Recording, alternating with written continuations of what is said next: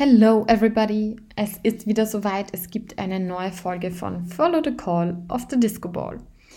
Ich sitze jetzt abends in meiner Wohnung und gestern hatte ich ähm, meine Weisheitszahn-OP. Vielleicht kann man es auch ein bisschen hören. Ich lisple ein bisschen. Aber nichtsdestotrotz wollte ich eben diese Podcast-Folge aufnehmen ähm, ja, weil ich eh nichts anderes machen kann, außer sitzen und ähm, liegen.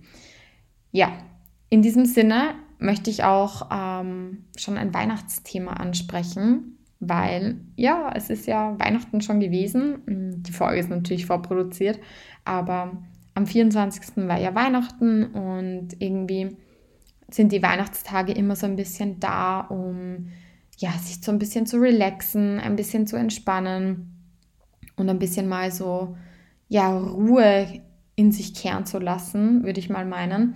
Und man hat auch irgendwie Zeit, mal mehr Filme zu schauen oder sich seine Podcasts anzuhören oder in Magazinen zu blättern. All das hat mehr so, glaube ich, unter der Arbeitszeit irgendwie an Werktagen. Da macht man das ja nicht wirklich. Und deshalb habe ich mir gedacht, ich widme diese Folge einem Thema.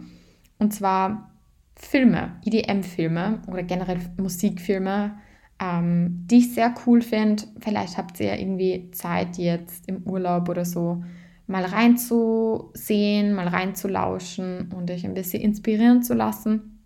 Ich glaube, es sind ganz coole Filme dabei. Es ist auch eine, eine gute Mischung. Und vielleicht habt ihr noch bessere Filme so ähm, auf Lager. Die könnt ihr mir natürlich auch gerne über Instagram schicken oder über ja, einen anderen Channel, wo ihr mich findet. Ähm, würde mich auf jeden Fall sehr interessieren, weil ich liebe es, ähm, Filme zu sehen. Gehe auch wahnsinnig gerne ins Kino. Und ja, so viel dazu. Und jetzt werde ich versuchen, ähm, euch ein paar Filme vorzustellen oder euch ein bisschen was dazu anzuteasern. Also ich möchte die Folge auch gar nicht zu lange halten, eben damit ihr dann ähm, die Filme noch selber anschauen könnt, aber vielleicht so einen kleinen ähm, Teaser von mir bekommt jeweils für die Filme. Und ja, ich, es kann sein, dass ich dazwischen vielleicht mal Wasser trinken muss oder so, weil irgendwie mein gesamtes Kiefer gefühlt, ähm, keine Ahnung, eingeschlafen ist und ich kaum schlucken kann aber reden kann ich. Es ist, es ist weird. Ähm, also nicht wundern, wenn ihr irgendwo mal ein Glas oder so hört. In der letzten Folge sind ja auch viele Glasmomente aufgekommen, weil da habe ich ja mit meiner besten Freundin ähm, ja, über unsere Musikhistory gesprochen. Wenn ihr das noch nicht gehört habt, der Podcast ist eine Stunde lang geworden und es ist mh, mm, ziemlich witzig. Wir haben viel gekudert, viel gelacht, ähm, viel Schwachsinn geredet. Und ja, heute wird es mal eine ruhigere, besinnlichere Folge. Mal schauen, was ihr dazu so sagt. Also, der erste Film, den ich da vorstellen mag, ist um, ähm, We Are Your Friends. Um, ähm, der ist 2015 rausgekommen und der Hauptdarsteller, der da drin ist, ist Zac Efron. So, jetzt werden wahrscheinlich gleich mal wieder viele sagen, boah, Zac Efron, nein, danke, das ist ja der, keine Ahnung, so ein Vollidiot oder was weiß ich, oder den sieht man nur in so crazy Filmen wie Baywatch, Reloaded oder keine Ahnung. Aber We Are Your Friends ist eigentlich ganz okay. Also Zac Efron ist auch nicht mein, mein allerliebster Lieblingsdarsteller. Ich finde High School Musical furchtbar. Ihr könnt mich gerne dafür kreuzigen, aber oh mein Gott, wie ich diesen Film hasse, diese Filme hasse. Ich, ich halte es nicht aus, dieses Musical-Geplänker. Aber We Are Your Friends finde ich eigentlich ganz nice. Und zwar deshalb, weil es mal irgendwie wirklich ein DJ-Film ist. Also es geht darum, dass eben ein sehr junger DJ ähm, versucht, sich so den Weg nach oben klar zu machen und er schafft es auch. Aber er muss halt dazwischen, dazwischen das meinte ich mit Lispeln, ähm, er muss halt dazwischen irgendwie viele Backlashes ähm, in Kauf nehmen. Also das sind Dinge wie der Tod eines Freundes oder zum Beispiel, ähm, dass er geglaubt hat, ähm, von jemandem wirklich unterstützt zu werden, der ihn aber fallen lässt. Ähm, natürlich geht es dann auch ein bisschen um Drama mit einer Frau, aber es ist, teilweise gibt es in dem Film halt sehr reale Momente, wo ich mir denke, ja, so läuft es halt wirklich ab und so, so kann man sich schon das DJ-Leben teilweise vorstellen. Also ich rede jetzt nicht von Hobby-DJs, sondern ich rede jetzt von DJs, die so vielleicht schon ein bisschen bekannt sind, so am Sprung sind und dann irgendwie ähm, im Laufe des Prozesses merken eigentlich, was das wirklich bedeutet.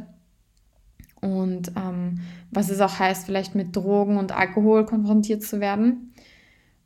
Ja, mehr möchte ich dazu jetzt auch schon wieder gar nicht sagen. Ähm, ich finde den Film cool. Es ist jetzt keine schwere Kost in dem Sinne.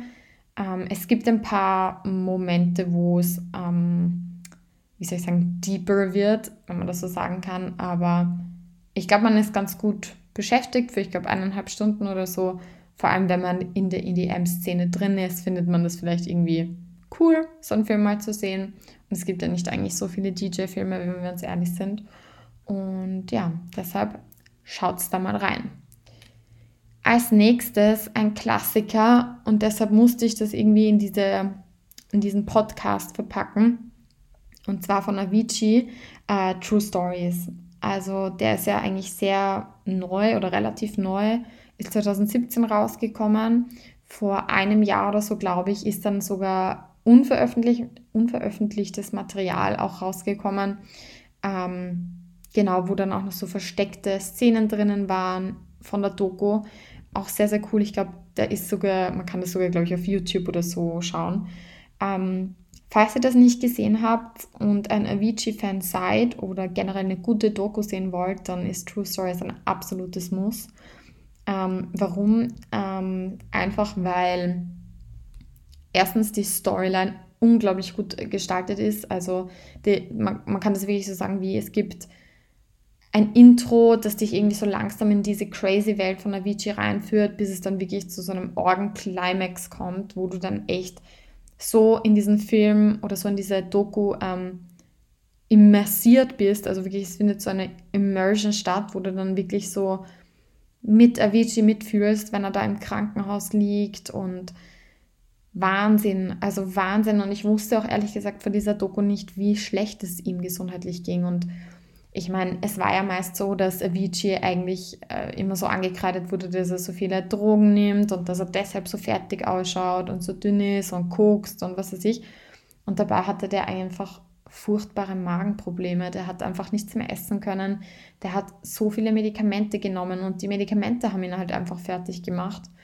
Und das ist halt schon heavy stuff. Also die Doku, glaube ich, sollte man sich anschauen, wenn man in so einem traurigen Mut vielleicht ist und wo das irgendwie so reinpasst.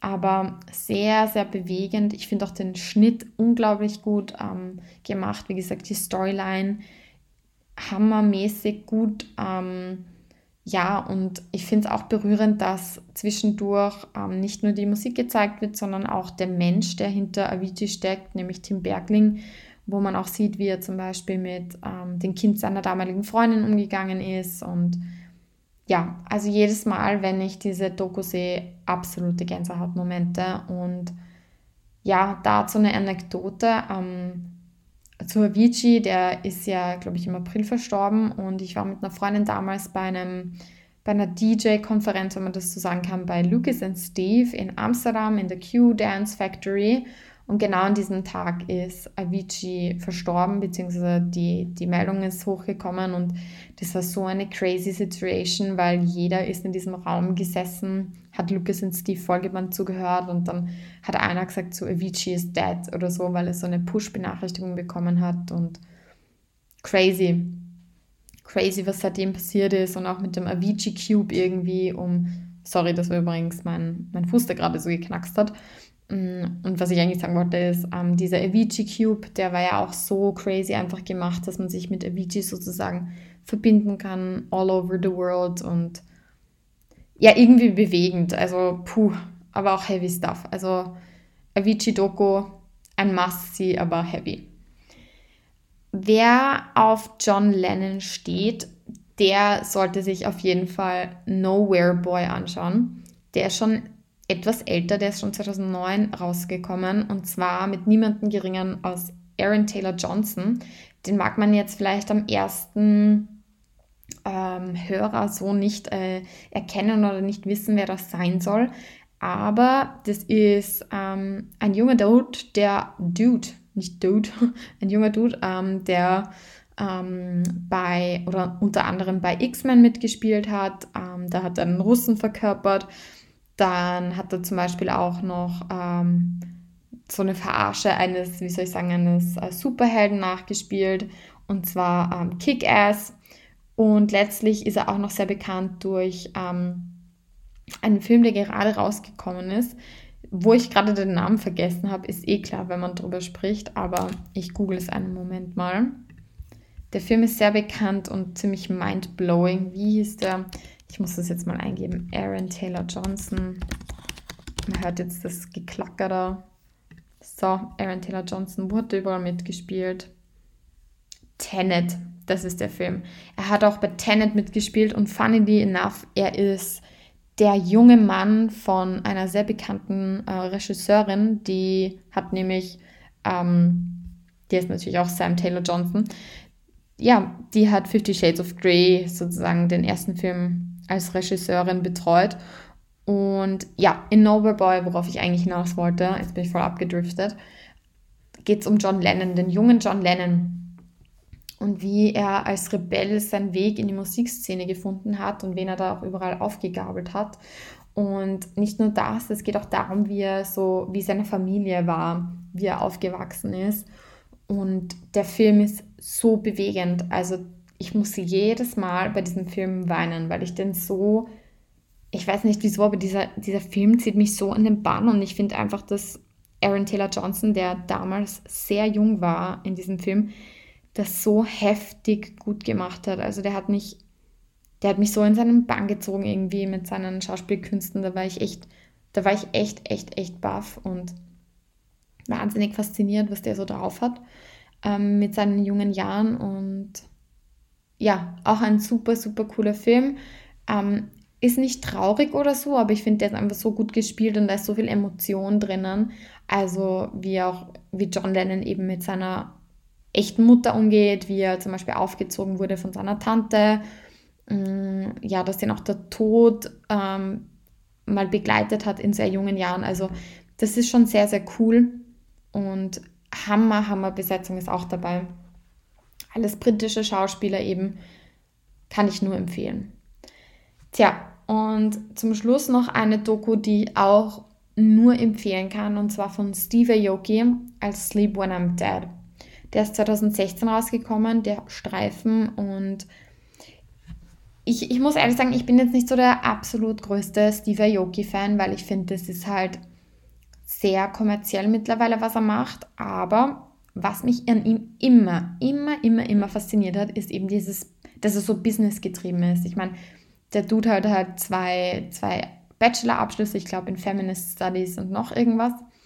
Und abseits ist der einfach so ein Businessman. Also ich meine, der hat eine Restaurant, Re Restaurant, eine Restaurantkette, Pizzaioki, dann macht er, hat er nebenbei ein Latin-Label, Dimac, dann ist er irgendwie DJ, spielt so gefühlt 300 Gigs im Jahr.